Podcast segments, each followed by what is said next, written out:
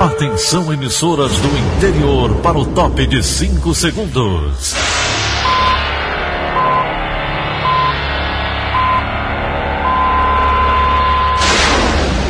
A Verdinha leva o som cada vez mais longe. Rádio Sul Cearense de Brejo Santo, Cristal de Quixeramobim, Iracema de Ipu, Jornal Centro-Sul de Iguatu, Macambira de Poeiras, Tabajara de São Benedito, Oroz FM, Pioneira de Forquilha, Itataia de Santa Quitéria, União de Camocim, Educadora do Cariri do Crato, Líder FM de Itapipoca, Aquarela FM de Miraíma, Liberdade de Itapipoca. Itarema, Carinhosa de Acopiara, Sertão Central de Senador Pompeu, Vale do Salgado de Lavras da Mangabeira, Vale FM de Nova Russas. 6 horas e 31 minutos, confirmando 6 horas e 30 minutos. Hoje, sexta-feira, 30 de outubro, ano 2020. Manchetes do Rádio Notícias Verdes Mares. Polícia Rodoviária Federal inicia a Operação Finados. Motorista de aplicativo é morto a tiros próximo à BR-116. Secretaria de Saúde vai intensificar monitoramento da Covid-19. Ceará e Fortaleza vão atuar amanhã pelo Campeonato Brasileiro. Essas e outras notícias a partir de agora. CYH 589. Verdes Mares AM. Rádio Notícias Verdes Mares. 6 e 32 Saúde. O secretário de Saúde do Ceará, Dr. Cabeto, afirmou que o aumento de casos de Covid-19 em regiões de Fortaleza, principalmente nas áreas vizinhas ao bairro Meireles, pode representar microsurtos da doença. Porém, ele não confirma uma segunda onda da Covid-19 no momento. A partir desta terça-feira, dia 3, uma análise vai ser realizada em todos os bairros da capital para verificar onde há maior índice de imunidade da doença. Segundo o secretário Dr. Capeto, com o estudo será preparado um inquérito para divulgar a situação da circulação viral em Fortaleza e no Ceará. Nós não podemos falar ainda em segunda onda, seria muito precoce mas estamos tomando todo o cuidado para monitorar, para analisar. Estamos realizando a partir de terça-feira um inquérito que vai analisar todos os bairros de Fortaleza, que vai permitir, no final da semana que vem, informar quais os bairros que já têm maior imunidade e como está a circulação viral no estado do Ceará, se antecedendo o aumento de número de casos perceptíveis nas unidades de saúde. A atualização da plataforma IntegraSUS, monitorada pela Secretaria Estadual da Saúde, divulgada no final da tarde de ontem, mostra que o Ceará registra mais de 273 mil casos confirmados de Covid-19 e 9.335 óbitos. Já a taxa de ocupação dos leitos de UTI está a 64,6%, enquanto a taxa de enfermarias está a 33,38% no estado. Fortaleza ainda lidera a lista de municípios com os maiores diagnósticos, registrando 55.368 casos e 3.914 óbitos. Em seguida aparecem as cidades de Juazeiro do Norte e Sobral. De acordo com o balanço, mais de 233 mil cearenses já se recuperaram da infecção viral. As aglomerações favorecem eventos de supertransmissão da Covid-19. Bárbara Câmara. Alguns estudos científicos sugerem que determinadas pessoas podem ser supertransmissoras do coronavírus, ou seja, em ambientes limitados e aglomerados, elas facilitariam a transmissão do agente. Por isso, cientistas investigam um indicador chamado fator de dispersão K. Em teoria, ele descreve o quanto a doença atua em surtos. Quanto mais baixo for o K, mais a transmissão poderá ter tido início num pequeno número de pessoas. Kenny Colares, médico infectologista do Hospital São José e consultor da Escola de Saúde Pública do Ceará, explica que o fenômeno da supertransmissão não é novo e já foi estudado inclusive nos outros coronavírus. No entanto, ele percebe ser mais adequado não colocar a atenção sobre indivíduos, mas sobre, abre aspas, eventos supertransmissores, fecha aspas. Para ele, precisam ser observados fatores como a quantidade de pessoas, o uso de máscaras, a ventilação do ambiente e o comportamento dos indivíduos. Se estão falando ou cantando, por exemplo, já que essas ações favorecem a dispersão de partículas. Até o momento, também não há explicações científicas para que uma pessoa seja considerada mais competente na transmissão do vírus. Bárbara Câmara, para a Rádio Verdes Mares. A Prefeitura de Sobral determina a suspensão de aulas presenciais até janeiro de 2021. A medida vale para as unidades das redes pública e particular de ensino. Ana Freitas. As aulas presenciais nas redes de ensino público e privada em Sobral, na região norte do Ceará, estão suspensas até o dia 18 de janeiro de 2021. A determinação veio da prefeitura do município. O Diário Oficial do município do dia 25 esclarece que as atividades nas escolas vão seguir no regime remoto por causa da pandemia de Covid-19. A publicação no documento indica ainda que o cronograma presencial será permitido para atividades extracurriculares, como aulas de idiomas, informática e música na educação básica. Também está permitido aulas práticas e estágios para estudantes do ensino superior e ainda exames de admissão e testes de proficiência em línguas estrangeiras.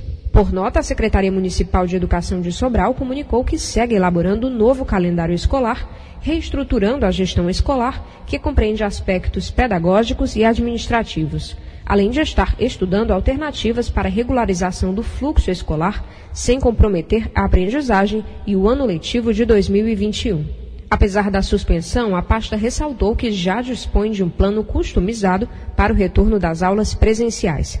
Dentre as medidas estão o distanciamento social, a sanitização de ambientes, além de ações de comunicação e monitoramento da condição clínica da comunidade escolar. Assim como Sobral, Fortaleza e oito municípios da região metropolitana decidiram não retomar atividades presenciais nas escolas este ano.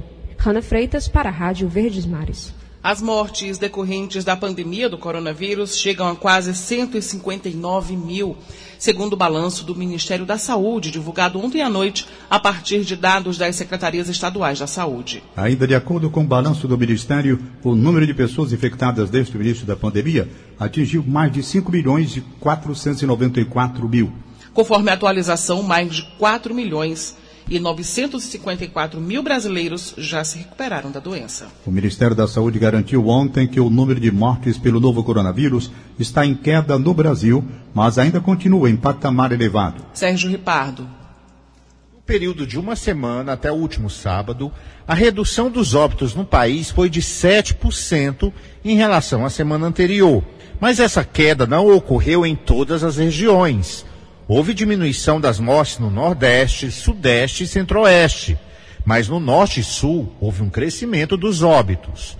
A redução semanal das mortes é a boa notícia do Ministério, mas há também a má notícia. O número de pessoas infectadas pelo novo coronavírus aumentou 10% na semana. Diante disso, o governo Bolsonaro, por meio do IBGE, vai fazer uma pesquisa em mais de 3.300 municípios com 600 mil pessoas. O objetivo é calcular como está a prevalência do coronavírus no Brasil. Ontem foram registrados 513 óbitos em 24 horas. Foram notificados 26.106 novos diagnósticos positivos.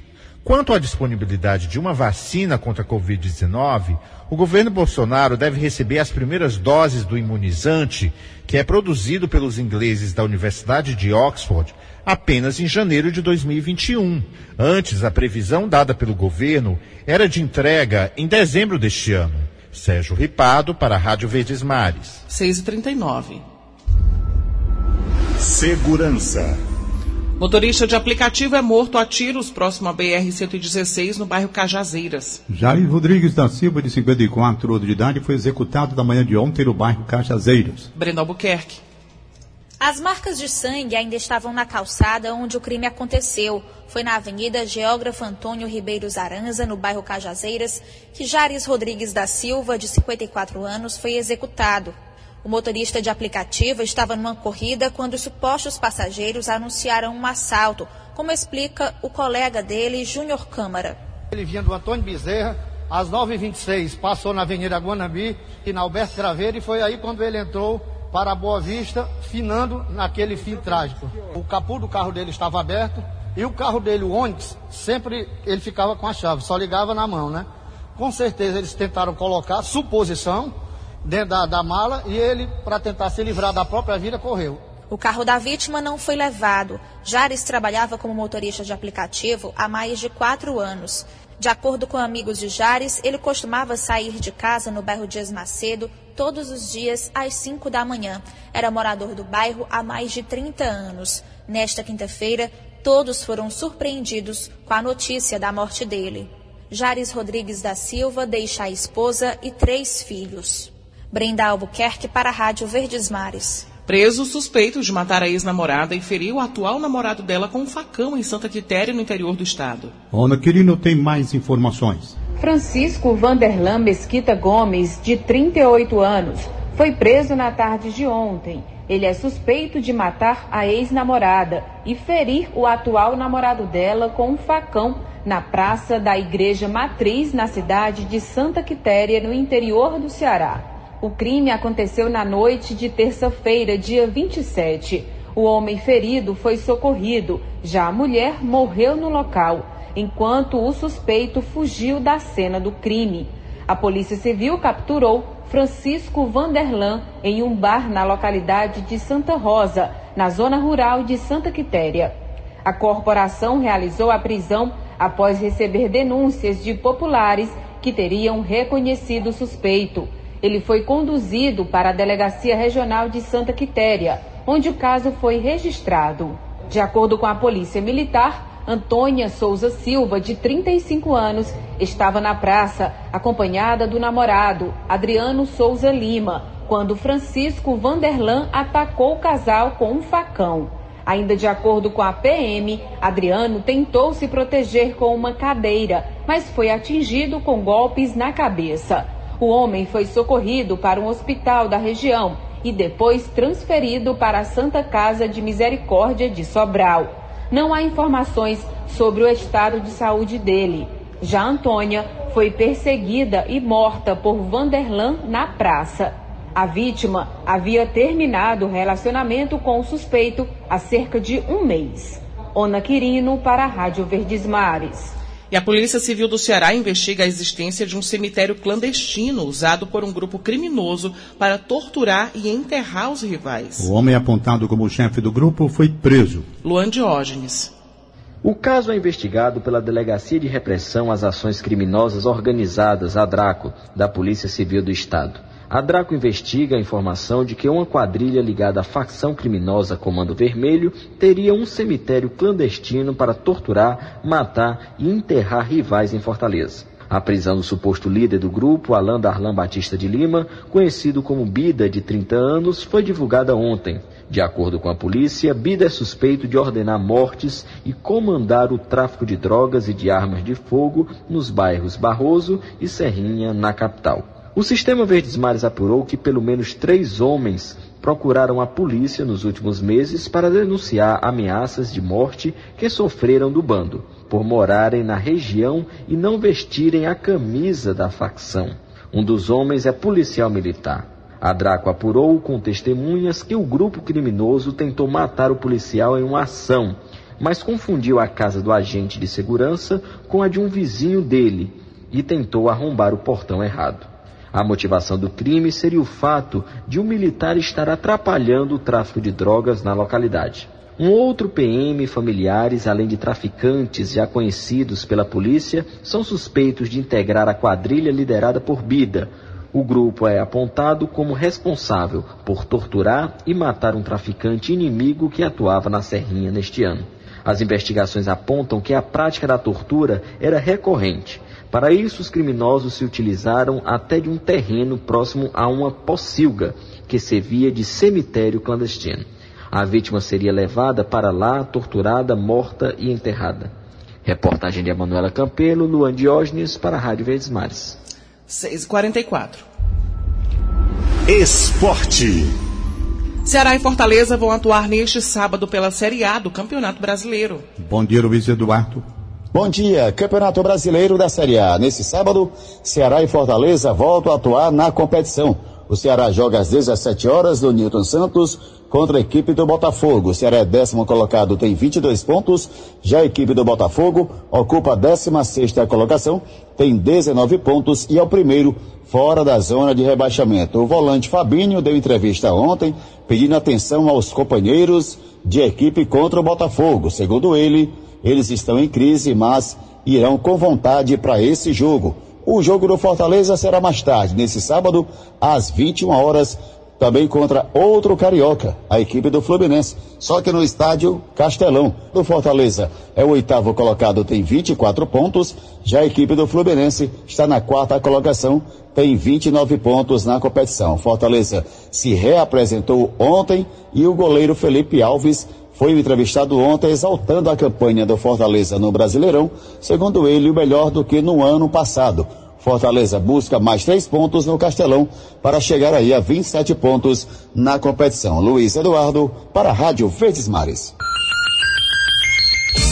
6 horas e 46 minutos, 6 e 46 instantes. CineDT oferta hoje mais de 1.200 vagas de emprego.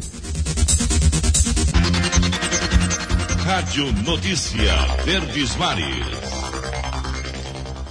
A gente volta agora indo direto para a redação integrada do Sistema Verdes Mares, conversar com o jornalista Gioras Xerez, que traz mais informações para a gente. Bom dia, Gioras. Muito bom dia, Daniela. Bom dia, Tom Barros. Bom dia, ouvintes. A empresa aérea Air Europa disse nesta quinta-feira que adiou o retorno dos voos que ligavam Fortaleza, a capital cearense, a Madrid, na Espanha, para março de 2021.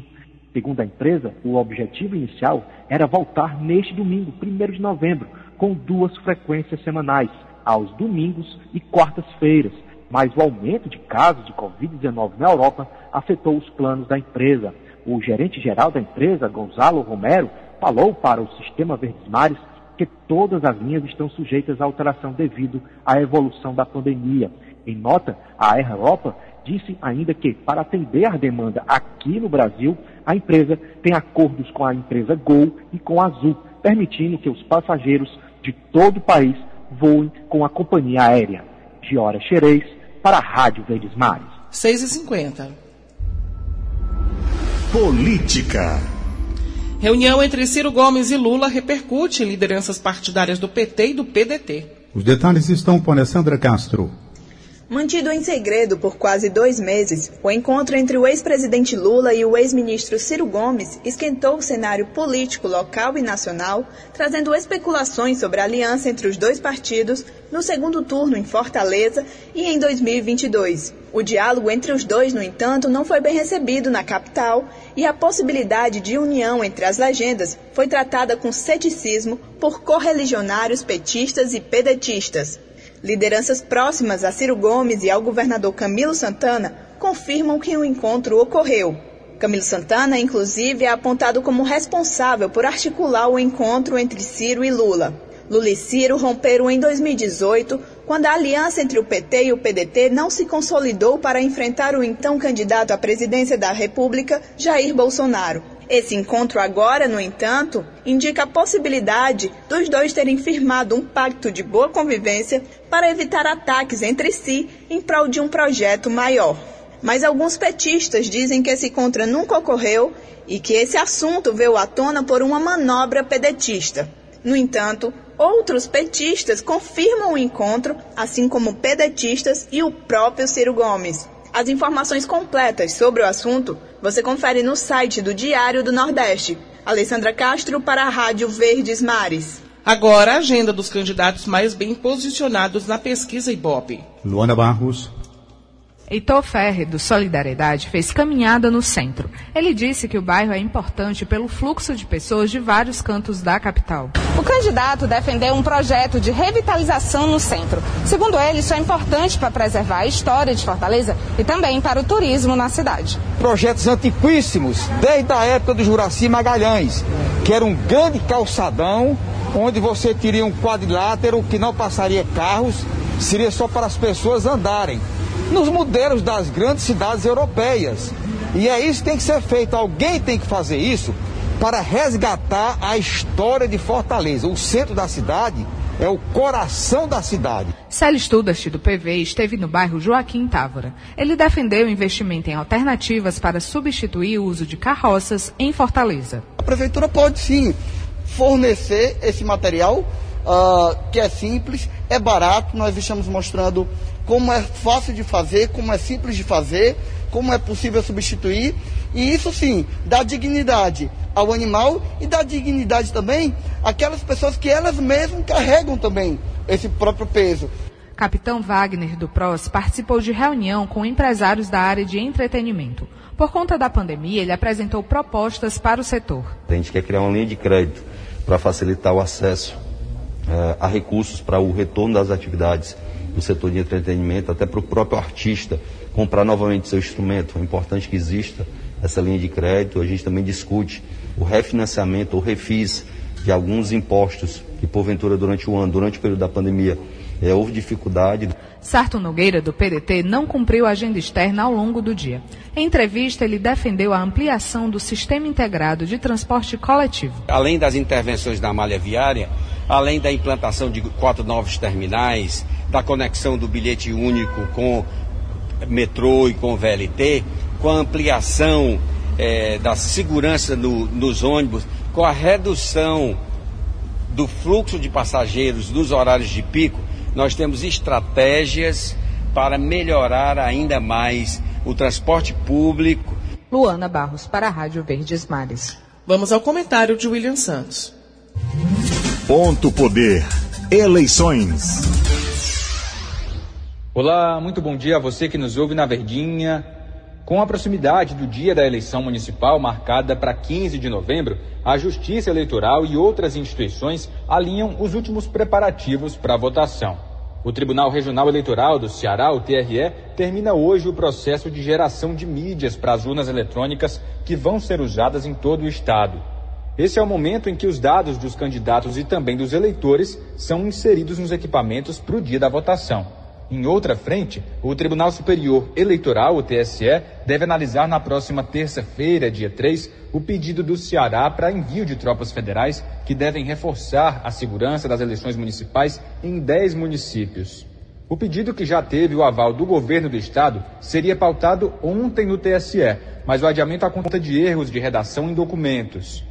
Essas são apenas duas etapas fundamentais para a viabilização do pleito no Ceará. Nas próximas semanas, outros ritos também vão ser cumpridos. William Santos para a Rádio Verdes Mares. Ponto Poder é a plataforma de notícias do Sistema Verdes Mares. Mais informações acesse pontopoder.com.br. 6h56. Economia. E o CNDT oferece hoje mais de 1.200 vagas de emprego em todo o Ceará. Do total, 32 são destinados a pessoas com deficiência. Italo Rocha tem mais informações. Fortaleza tem o maior número de oportunidades, são 616 ao total, sendo 12 exclusivas de pessoas com deficiência. Na capital cearense, há mais ofertas na ampla concorrência para vendedor interno, eletricista de rede e costureira em geral. Para PCDs, auxiliar de armazenamento, auxiliar de limpeza e empacotador à máquina. Já na região metropolitana, Maracanã aparece com 101 vagas de emprego, todas para disputa geral. Entre os destaques, costureiro à máquina na confecção em série, consultor de vendas e motorista carreteiro. E no interior, Sobral tem 99 oportunidades, uma de zelador, destinada a pessoas com deficiência.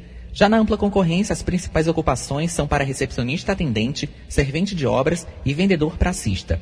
Lembrando que o atendimento presencial no CineDT foi restabelecido em todas as unidades do órgão. Interessados devem fazer um agendamento em www.idt.org.br.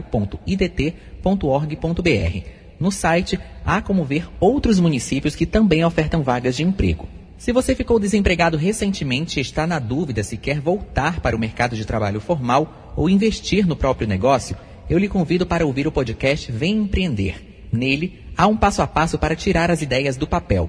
Você pode ouvir pelo site do Diário do Nordeste, Spotify, Deezer e iTunes. Ítalo Rocha para a Rádio Verdes Mares.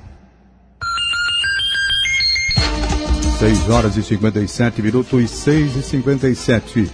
Antes de encerrarmos o Rádio Notícias Verdes Mares de hoje, eu quero desejar à minha querida colega de trabalho Daniela de Lavor sucesso no novo empreendimento.